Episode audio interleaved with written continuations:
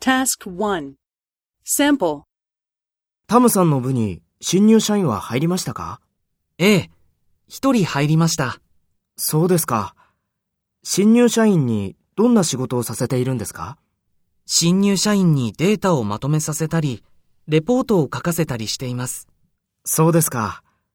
もう歓迎会をしましたかいいえ、まだしていません。新入社員は先週から休んでいるんです。どうしてですかインフルエンザにかかってしまったんです。それで課長は彼を一週間休ませました。そうですか。